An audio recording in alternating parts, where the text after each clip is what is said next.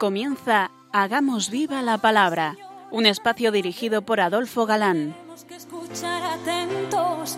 En tu palabra, Jesús, está el mensaje, el del amor, el de andar despiertos. Cuando no tenga sentido la tristeza, o en nuestra historia andemos como ciegos. En tu palabra hallaremos la fuerza que nos levante y llene de sosiego.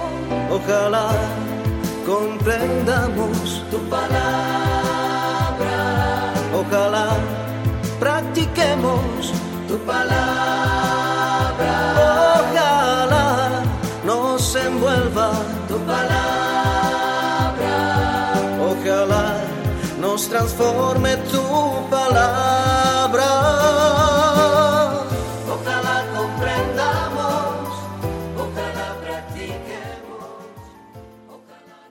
Hola, queridos radio oyentes. Un día más, en esta emisora amiga, nos ponemos en contacto con vosotros a través de las ondas para cumplir el gozo de disfrutar la palabra de Dios, buscando en vuestra compañía su vigencia y fuerza para nuestra vida, pues sabemos que la palabra de Dios es siempre actual. Frente a los micrófonos nos encontramos Marta Adolfo. y Ana, dispuestos a pasar este rato en vuestra compañía. Bienvenidos a nuestro programa Hagamos viva la palabra. Hola amigos, gracias por estar ahí. Bienvenidos a este nuevo encuentro. Con vuestra escucha, vosotros hacéis posible el programa. Eh, La pasada emisión presentamos al personaje central de nuestro nuevo libro, Josué, hombre de fe, pero con los pies en la tierra. Él toma el relevo de Moisés al frente del pueblo de Israel y de su mano entrarán en la tierra prometida. Comienza el libro de Josué diciéndonos que después de la muerte de Moisés Llamó Yahvé a Josué. y la papeleta que le encomienda a Dios, porque ¿por qué creéis que os pusimos la pasada emisión al corriente sobre la talla de Josué? Porque la misión encomendada se las traía. Álzate ya, pues, y pasa ese Jordán tú y tu pueblo, a la tierra que yo doy a los hijos de Israel. ¿Y los gigantes que intentarán defenderse? ¿Y sus, formidables fortificaciones? Pan comido. Pan comido había dicho Josué. Sí, sí. Pero ¿sabéis por qué? Porque Josué era todo un creyente, pero no de los que solo somos creyentes del credo y a la hora de la verdad, ante adversidades o situaciones difíciles, dudamos. Josué creyó a Dios. Nadie podrá resistir ante ti. Por todos los días de tu vida yo seré contigo. Otra vez aparece la garantía, la que dio a Moisés y ahora a Josué y después a tantos y tantos elegidos, y finalmente a unos pobres pescadores con los que inició su iglesia. Yo estoy con vosotros hasta la consumación del mundo. Y ahí está, ahí está la iglesia sin que todas las fuerzas del infierno puedan nada contra ella. A lo largo de estos 20, 21 siglos ya, de, desde que Cristo la fundó, y seguirá, esto es algo que, que nos debe dar confianza en momentos difíciles como puede ser el momento actual. El libro hace hincapié en un carácter didáctico, pedagógico y figurativo. Al decir de los profesores de Salamanca, y como todo libro de la Biblia, es mensaje divino expresado por pobres humanos según su ver y entender. Mucho de épico veremos, por ejemplo, En la toma de Jericó y de la ciudad de Ai, o en la famosa batalla de Ga- Gabaón. ¿que nunca habéis oído hablar de tales batallas? Sí, hombre, sí. Todo el mundo conoce la petición de Josué al sol para que, para que se parase. Y ciertamente, ¿el sol se paró? Iremos aclarando. Pero en estos preciosos relatos, ciertamente todo lo atribuye el agiógrafo a la gloria de Dios. Por lo que, si se trata de relatos de diferentes épocas o fruto de diversos documentos y tradiciones, ¿qué más nos da? Puede que, como explican algunos exegetas, el texto que leemos hoy haya sido redactado en la forma actual en los tiempos de Ezequías y Josías, más de 200 años después de los relatos, y que nada quita ni pone a las enseñanzas que vamos a recibir gracias al libro de Josué. De principio a fin se mueve el relato con la asistencia fidelidad de Yahvé, en tres grandes partes generales que ya habíamos apuntado, pero que recordamos. La conquista de Palestina, el reparto de la tierra y el testamento doctrinal de Josué. Vamos ya con el texto. El libro comienza narrando la vocación o llamamiento de Dios a Josué, encomendándole la misión de que sea él quien introduzca al pueblo en la tierra prometida. Josué es una de esas almas que causan admiración, que seducen por su fe. Ya puede pedirle Dios lo que le pida, que confía plenamente en que no le faltará la ayuda divina. Esa fe de la que desgraciadamente adolecemos tanto, ¿no os parece?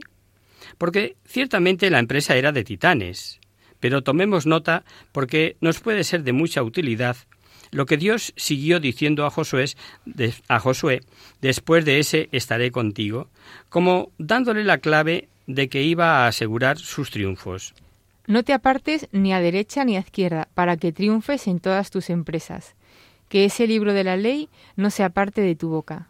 Mirad, hay detalles en la Sagrada Escritura que leyendo sin meditar la lectura se nos escapan. Cuando Dios dijo a Josué, lo que acabáis de escuchar, antes le había dicho, Esfuérzate y ten ánimo. Claro que aun con toda la fe, capaz de trasladar montes y seguros de la ayuda de Dios, tenemos que esforzarnos y no decaer el ánimo. Si Dios no ayuda, nada. Pero si nosotros no ponemos de nuestra parte cuanto podamos, casi nada. Os iréis dando cuenta de que Dios siempre ha querido valerse del hombre para el bien del propio hombre. Fe en Dios y esfuerzo personal. Si el Señor no edifica la casa, en vano se cansan los que la fabrican. Dice el Salmo 127.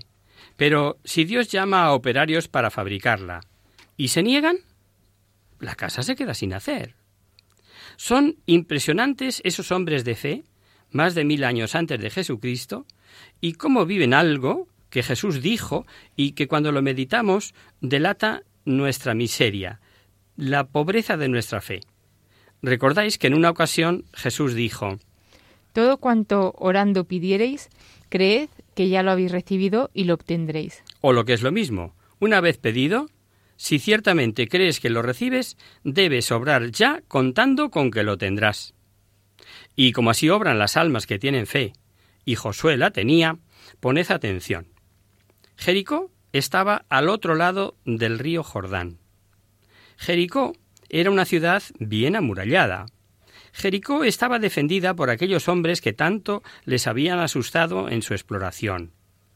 Y Josué ha recibido la orden de tomar Jericó. Pues valoremos la fe de Josué, que antes de iniciar la toma de la ciudad, como estaba seguro, ordenó por medio de sus oficiales se preparara el pueblo, y así les dijo Preparaos y proveeos, porque dentro de tres días pasaréis ese Jordán para ir a ocupar la tierra que Yahvé, vuestro Dios, os da. Y con fe, sí, por supuesto. Pero Josué no dejó de poner de su parte. Preparación, provisión de víveres y además se preocupó de que hubiese solidaridad entre todas las tribus y de hacerse con información de última hora como mandó buen estratega. Mandó en secreto dos espías desde Setim diciéndoles, Id y explorar la tierra y Jericó. Los espías entraron y fueron a casa de una cortesana llamada Raab. Generalmente las rameras eran posaderas. Al rey de Jericó le dieron noticias de que hombres de Israel habían entrado y estaban en casa de la ramera. En Jericó sabían de las hazañas de Israel por el desierto y temían. El rey ordenó a Raab que entregara a los hombres que habían entrado en su casa, pero esta mujer, en vez de entregarlos, los escondió. Alegó que desconocía quién eran los hombres que habían venido a su casa y dijo al rey Cuando esta tarde se iban a cerrar las puertas han salido, y no sé dónde han ido. Daos prisa a perseguirles. Un pasaje sumamente interesante. Esta pecadora pública ha oído de las grandezas del Dios de Israel. Así se lo declara a los espías. Sabe que es un Dios que les liberó de Egipto, que les pasó el Mar Rojo, que por su ayuda han vencido a reyes. Un Dios que va con ellos. Y esta mujer no sólo creyó en las grandezas del Dios de los israelitas, sino que al juzgar por sus propias palabras, creyó, por decirlo así, que era un Dios de verdad, pues les dice Porque Yahvé, vuestro Dios, es Dios arriba en los cielos y abajo sobre la tierra. La mujer tenía su casa adosada a la muralla y por una ventana, valiéndose de una cuerda, sacó a los dos espías. Y como estaba segura de que contarían con la fuerza y ayuda de Dios para tomar Jericó, antes de facilitarles la fuga, les arrancó un juramento. Os pido que me juréis por Yahvé que, como yo he tenido misericordia de vosotros, la tendréis vosotros también de la casa de mi padre. Pidió quedar no solo ella con vida, sino sus padres, hermanos y todos los suyos. Los espías juraron lo pedido y para mayor seguridad quedaron en marcar la casa con un cordón púrpura que pondría la mujer en la ventana para que esa casa fuera respetada por los conquistadores. Los israelitas cumplieron el juramento y así pudo recordar el autor de la carta a los hebreos. Por la fe, Raab la meretriz no pereció con los incrédulos por haber acogido benévolamente a los espías. Más adelante veremos que en Raab no se da solo una recompensa por la ayuda prestada a los espías. Es además una demostración de la bondad de Dios para quienes creen en Él, aunque hayan sido antes grandes pecadores. Dato que no podemos aparcar al leer lo fuerte que resulta el problema de que el pueblo judío también siguiera las leyes de guerra respecto al anatema, y a la que también dieron a Jericó. Informado Josué del pánico reinante en Jericó, había que actuar ya. ¿Y qué fue lo primero que hizo Josué? Pues tras dar consejos propios de un estratega, como el de ir guardando cierta distancia entre el pueblo y el arca de Yahvé, que llevarían los sacerdotes, porque así podían ir viendo bien el camino, de lo primero que se preocupó es de conseguir una preparación espiritual del pueblo. Y así les dice, Santificaos porque mañana Yahvé hará prodigios en medio de vosotros. Y ahora pasmaos de la fe y confianza que tenía Josué en Yahvé, porque la profecía que les hizo no era para ser creída fácilmente, pues dio por hecho que tan pronto los sacerdotes del arca de la alianza del dueño de toda la tierra pongan las plantas de sus pies en aguas del Jordán, las aguas se partirán, y las que bajan de arriba se pararán en montón. Tal y como creyó y profetizó, ocurrió. Los sacerdotes, quietos, en seco, a pie firme con el arca de la alianza, y las aguas partidas para que el pueblo pase el río. Dice el texto. Todo Israel pasaba en seco hasta que hubo acabado de pasar el Jordán. Dios ordenó a Josué se conservase la memoria del paso del Jordán, haciendo que doce hombres, uno por cada tribu, cogiesen doce piedras del curso del río y quedase en memoria un monumento. Hay dudas si fue uno o dos los monumentos, pero al pensar en dos el relato daría a entender que uno fue dentro del cauce y por ello se suelen inclinar todos los exegetas por uno. Lo importante es que este milagro perdurase y pasase el memorial hasta los hijos. Así les dijo Dios que cuando los hijos preguntasen ¿Qué significan estas piedras? Les respondáis, las aguas del Jordán se partieron ante el arca de la alianza de Yahvé. Ahí está el fin de aquellas piedras. Un memorial que sirviese para siempre a los hijos de Israel. Tan importante que más adelante dice el texto que se instruyera a los hijos diciendo Israel pasó el Jordán a pie enjuto, porque Yahvé, vuestro Dios, secó delante de vosotros las aguas del Jordán, como había hecho con las aguas del Mar Rojo. El final del capítulo 4 em, dice mucho. Para que todos los pueblos sepan que es poderosa la mano de Yahvé y conservéis siempre el temor de Yahvé vuestro Dios. ¿Y el problema traído y llevado por eh, listorros de todas las épocas? El paso del Jordán es incuestionable, pero ¿Hubo o no hubo milagro? ¿Que pudo ser un milagro milagro como la copa de un pino? Anda que a Dios le cuesta ordenar a la naturaleza y que ésta responda como Dios quiera. Pero también pudo ser que el milagro fuese de la misma índole que vimos cuando las plagas de Egipto. Si os parece, después del descanso analizamos el hecho. Vamos a hacer ahora una breve pausa en la palabra.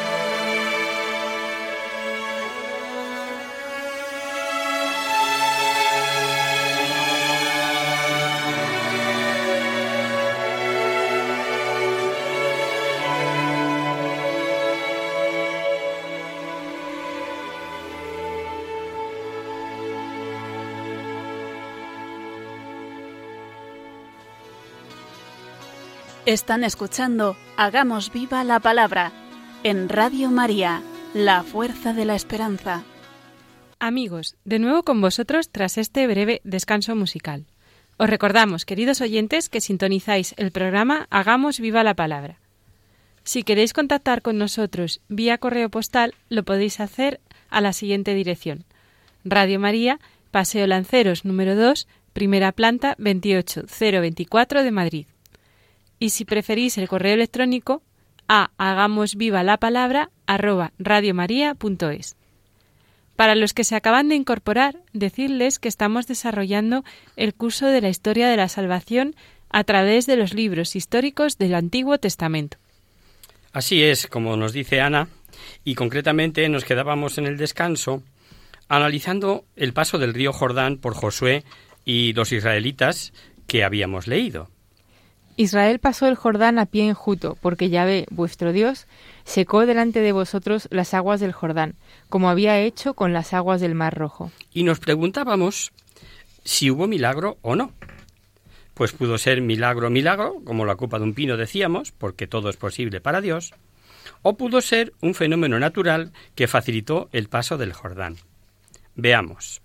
En primer lugar, sabemos, porque lo dice la historia, el historiador árabe Nubairi en concreto, que en la noche del 6 al 7 de diciembre de 1267 un inmenso bloque de un espolón oriental cayó sobre el río interceptando el curso del agua por cierto tiempo. Parece ser que fue precedido de un diluvio de aguas torrenciales y también dice que ocurrió en 1927 un terremoto y se dio un caso semejante en cuanto a cortar el río y poder pasar el río a pie en seco por un cierto tiempo. Entonces, ¿milagro o fenómeno natural? Pues una cosa no quita la otra. Milagro, milagro sin previo fenómeno natural, nos valdría. ¿Por qué no? Eh, que como pudo ser lo más probable, Dios permitiera el fenómeno natural como esos que se conocen por la historia, en 1267 y 1927? Pues milagro igualmente. Milagro porque el fenómeno ocurrió cuando y como Josué dijo que ocurriese. Total, previsto, querido y provocado por Dios, aunque se valiese de agentes naturales. Lo que quedó explicado cuando vimos las plagas de Egipto, si os acordáis. Y creo que lo ilustramos con el ejemplo del rayo, rayo es un fenómeno natural, pero si un santo pide a Dios que caiga en un momento determinado y sobre un lugar concreto, y así cae el rayo, ¿dejará de ser milagro por el hecho de ser el rayo un fenómeno natural?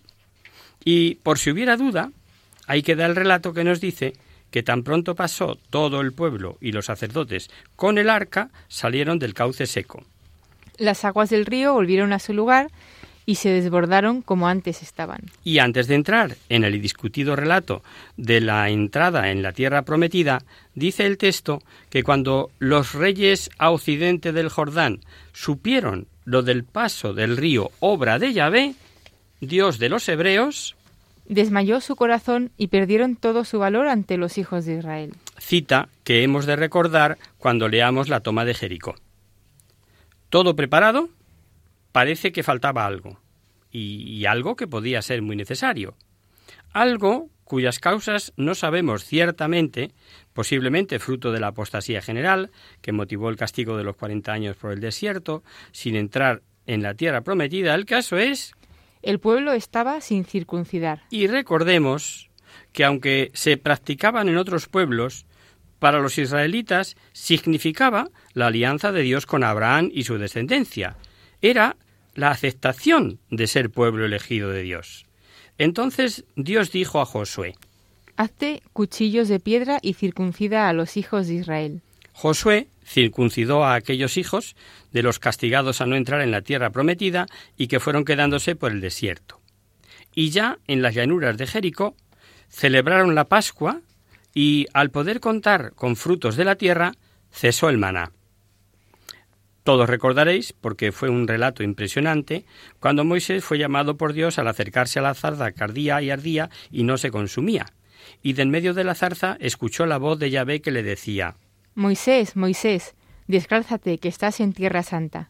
Pues Josué tuvo la aparición misteriosa de un personaje que estaba ante él con una espada desnuda en su mano. José, Josué, perdón, se fue hacia él preguntándole si era de los suyos o de los enemigos, y el misterioso personaje le reveló Soy un príncipe del ejército de Yahvé que vengo ahora. Josué cayó rostro en tierra, en postura de adoración, y le dijo ¿Qué es lo que manda mi señor a su siervo? Sin duda se trataba de un ser sobrenatural, un ángel de Yahvé, que le sirviera de guía a los israelitas en la penetración y conquista de Canaán.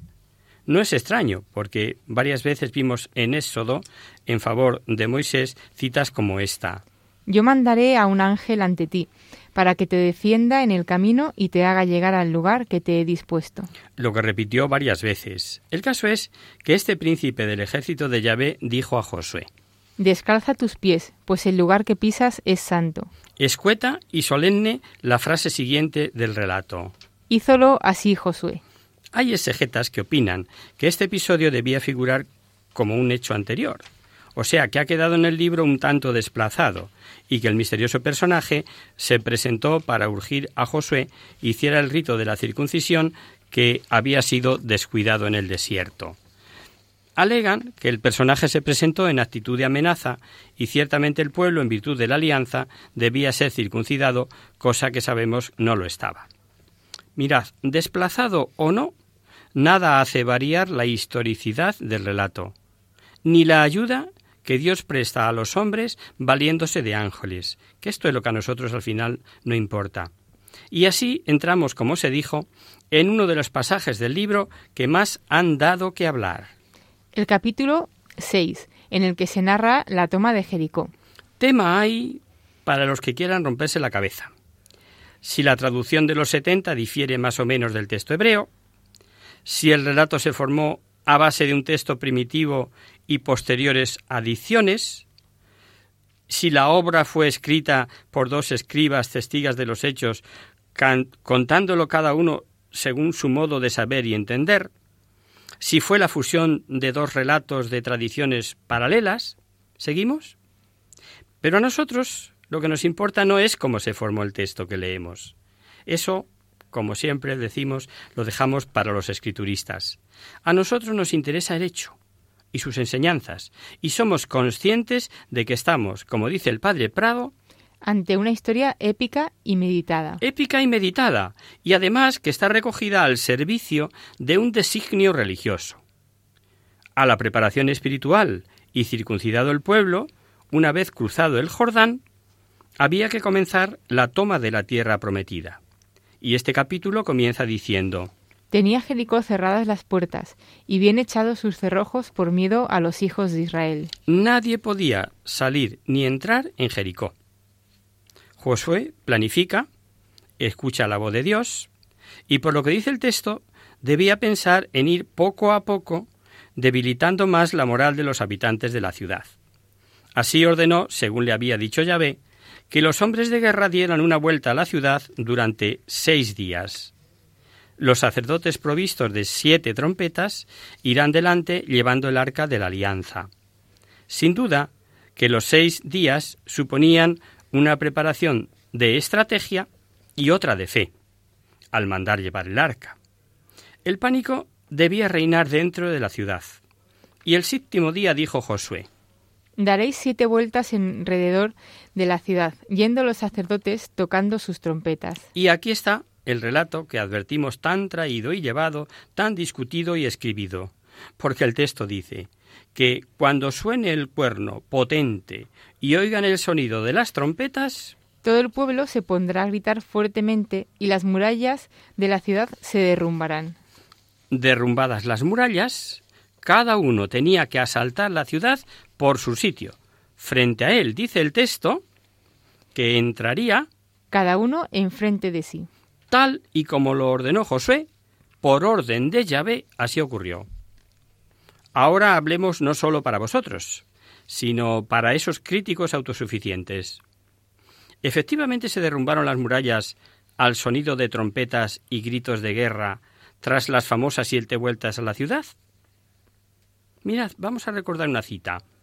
Repitamos que como el ángel dijo a María, Ninguna cosa es imposible para Dios. Gran verdad que ya había revelado la Biblia en su primer libro, en el Génesis, cuando los ángeles dijeron a Abraham, ¿Hay algo imposible para Yahvé? ¿hay algo imposible para Yahvé?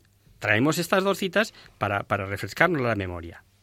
Naturalmente que Dios pudo ayudar, por ejemplo, haciendo que un pequeño terremoto dañase los cimientos y al ensordecedor ruido del cuerno, trompetas y gritos se derrumbasen las murallas. Pero pudo ser, y así algunos lo piensan, que la palabra del hebreo muralla o muro, homan, también puede significar defensa. Cogemos una cita en el que se nos habla de este vocablo. En el libro primero de Samuel aparece esta palabra homan en el siguiente texto. Fueron nuestra defensa, Homan, noche y día todo el tiempo que estuvimos con ellos. Se refiere a la historia del encuentro de Abigail con David, preciosa historia que ya llegaremos en su momento a ella. Mirad, en el caso de ser defensas, la traducción correcta, el texto lo que diría es que tan asustados estaban los habitantes de Jericó, de Jericó, que se derrumbaron, que, que perdida toda moral, quedaron sin defensas. Pero esta interpretación no encaja del todo con algo que nos dice el libro más adelante. Las gentes de Jericó os hicieron la guerra igual que los amorreos, los pereceos, los cananeos. Y como también pudo ser que iniciaran la guerra de defensa, pero que se derrumbasen enseguida, mm, bueno, dejémoslo para los estudiosos. Para nosotros lo importante es ver que Dios ayudó. ¿Qué fue de esa fe o de otra forma? ¿Y a nosotros qué? Lo interesante es que vemos que así se cumplía la promesa de Dios y si la arqueología ha intentado mil y una veces hallar resto de las murallas derrumbadas, mirad, en eso sí que os digo la verdad, que sigan trabajando, que sigan investigando. Sí diremos para ilustrar, solo por eso, que el diario ABC del 21 al 27 de noviembre del 96 publicó un trabajo firmado por Riran Booth de la Universidad de Toronto, en el que decía que tras de examinar cuidadosamente los datos que han proporcionado las últimas excavaciones, Tenemos la impresión evidente de que las murallas de Jericó cayeron como aparece en la Biblia. es decir, que hay montones homogéneos gordos que supone que la muralla cayó entera gorda, ¿no?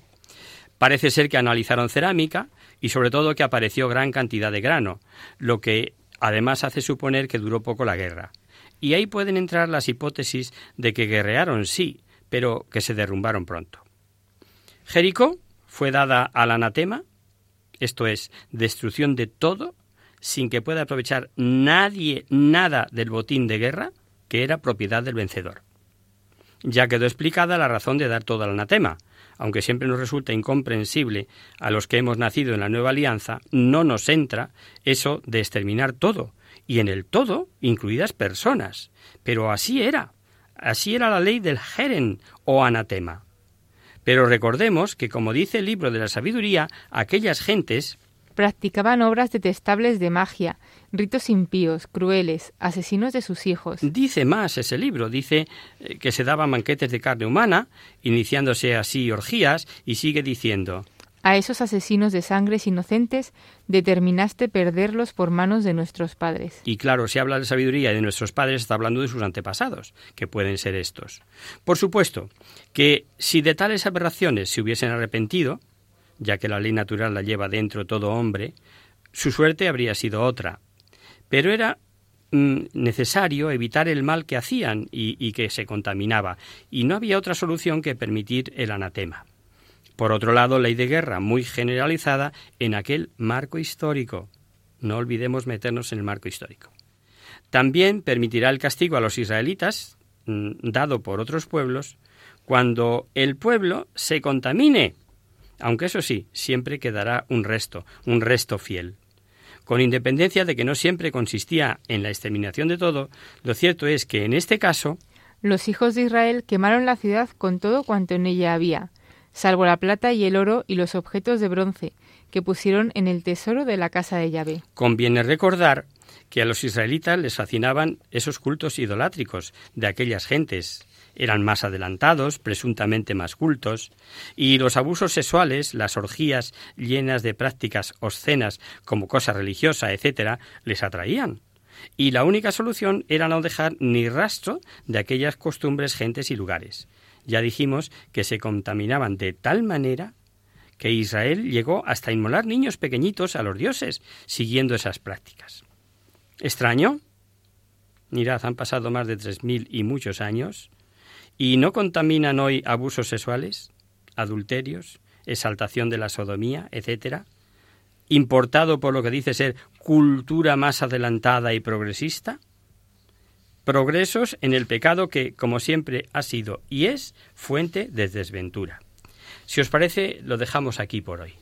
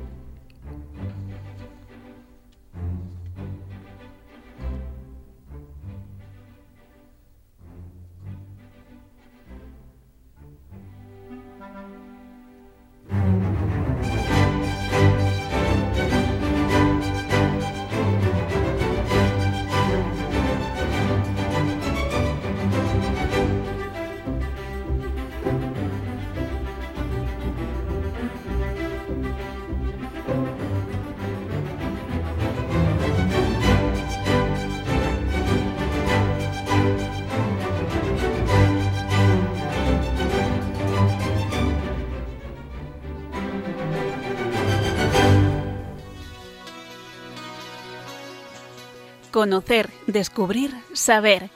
En Hagamos Viva la Palabra.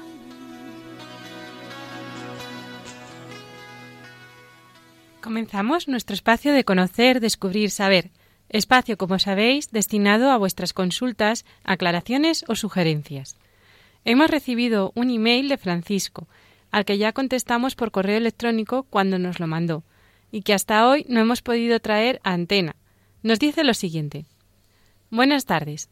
Aprovechando que los programas están ahora en el punto de pasar del Éxodo al Deuteronomio, me gustaría plantearles algunas dudas sobre el Decálogo, por si tienen a bien eh, aclararlas de alguna manera convincente. Cualquiera que lea los versículos del Éxodo sobre el Decálogo, capítulo 20, versículos del 1 al 17, y sobre todo los del Deuteronomio, capítulo 5, versículos primero al 21, y vayan contando los mandamientos, se encontrará, como no, que son diez, pero que el segundo mandamiento va sobre no hacerse ídolos y que el décimo va sobre no codiciar. Sin embargo, en la doctrina de la Iglesia ha desaparecido ese segundo mandamiento, y el décimo se ha desdoblado, de una manera bastante artificial, en dos. De otra manera, hubiera sido raro, raro que un decálogo tuviera solo nueve mandamientos en vez de diez. ¿Cómo se produjo este apaño? ¿A qué se debió esta lectura tan singular y forzada de los textos? ¿Podría cambiar en el futuro esa interpretación o ha sido convertida en doctrina de fe? Saludos y firma Francisco Martí. Querido oyente Francisco, gracias por tu carta. Con gusto aclaramos tu duda y te la explicamos porque es muy sencilla. No temas. La doctrina no cambia, ni se fuerzan los textos, ni hay peligro de que el depósito de la fe recibido se modifique arbitrariamente con el paso del tiempo. Entre otras cosas, porque la Iglesia la pilota el Espíritu Santo. Nosotros, los hombres, somos pobres transmisores de la revelación, y es obligación nuestra transmitirla con fidelidad. La formulación actual del Decálogo tiene en cuenta el progreso de la revelación que culminó en la doctrina del Evangelio. Siempre es bueno recordar lo que dice el capítulo 1, versículo 1 de la carta a los Hebreos acerca de que la revelación plena para nosotros se da con Cristo. En otros tiempos habló Dios a nuestros antepasados muchas veces y de muchas maneras por medio de los profetas. Ahora, en estos últimos tiempos, nos ha hablado por su Hijo, mediante el cual creó los mundos y al cual ha hecho heredero de todas las cosas. Según esto, y por boca del propio Jesucristo, Hijo de Dios, sabemos que todos los mandamientos se resumen en dos, que fue la respuesta que dio el propio Cristo a aquel doctor de la ley que le preguntaba por el primer mandamiento de la ley. Amar a Dios sobre todas las cosas y al prójimo como a ti mismo. O bien en uno solo. Amaos unos a otros como yo os he amado. Y esto es así, porque si se analiza uno a uno cada precepto, podemos comprobar que está contenido en este único precepto que Jesucristo nos dio en la última cena o en los dios que dio al maestro de la ley. Por tanto, no es cuestión de números, ni nueve, ni diez, ni dos, pues se resumen en uno, ya que ser capaces de amarnos unos a otros hasta dar la vida, como Jesús hizo, desde luego implica cumplir todos los mandamientos. En los preceptos, en los preceptos mosaicos se hallan resumidos los principios de la ley moral, que son expresión, por otro lado, de la ley natural que Dios imprimió en el corazón de cada hombre. Este progreso en la revelación explica lo que defines como apaño al suprimir uno y desdoblar otro. Se te ha olvidado indicar que se corrige otro. Vamos por partes, Francisco. Primero, respecto la división del último en no codiciar los bienes ajenos y no desear la mujer de tu prójimo. La primera parte del porqué de la modificación ya podemos encontrarla en la formulación del propio mandamiento en Deuteronomio respecto del Éxodo. Mientras en Éxodo, en el capítulo 20, como tú bien dices, leemos no desearás la casa de tu prójimo, y ahí incluido en la casa está la mujer junto con el buey, con el asno y las demás cosas, en Deuteronomio ya leemos no desearás la mujer de tu prójimo, y a continuación indica que no desearás su campo, ni su casa, etcétera, etcétera. Pero llega Jesucristo y apunta más directamente a la intención del corazón. Solo con mirar codiciosamente a la mujer dice que ya infringió el mandamiento.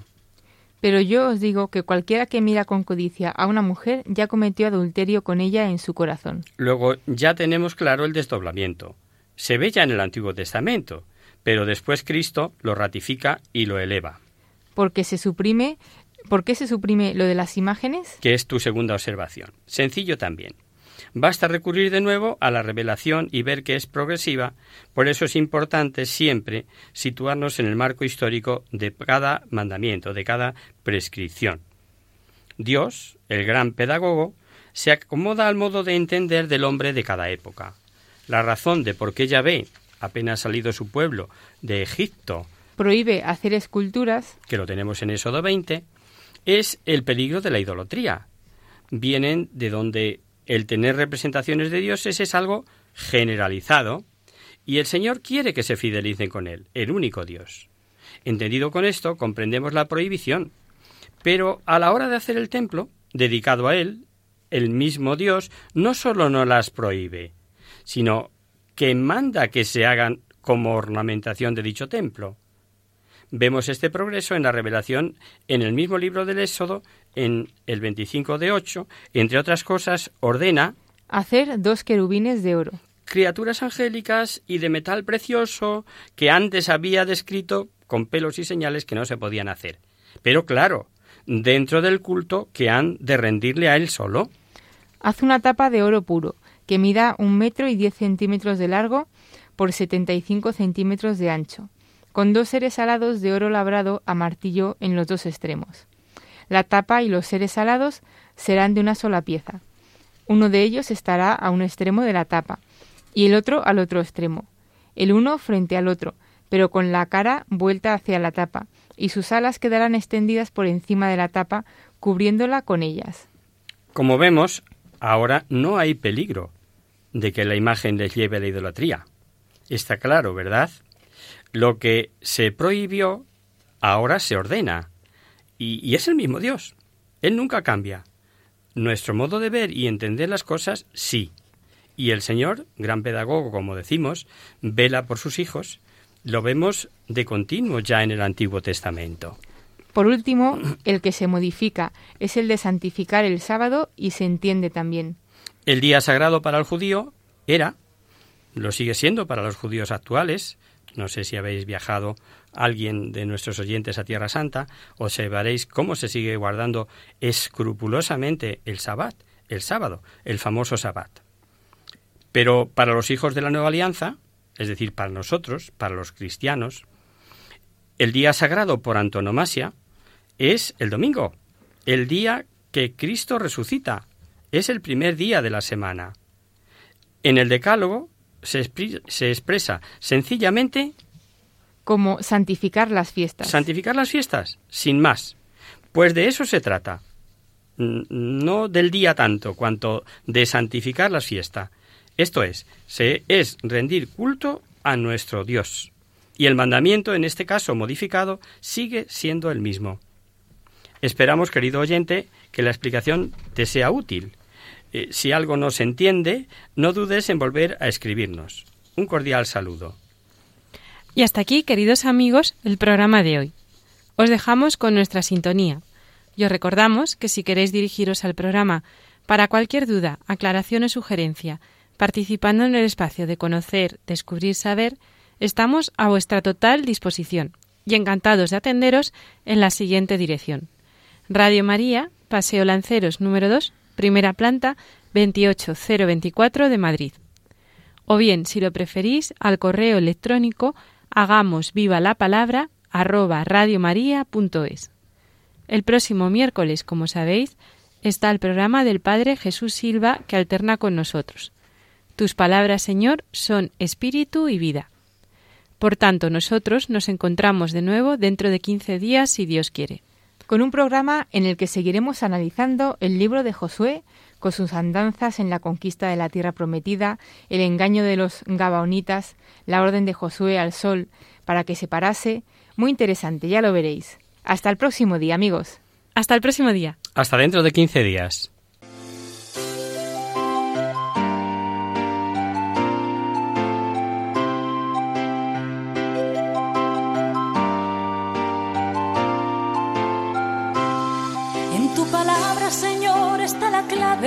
Solo tenemos que escuchar atentos. En tu palabra, Jesús, está el mensaje, el del amor, el de andar despierto. Así concluye Hagamos viva la palabra con Adolfo Galán. Andemos como ciegos, en tu palabra y haremos la fuerza que nos levante y llene de sosiego. Ojalá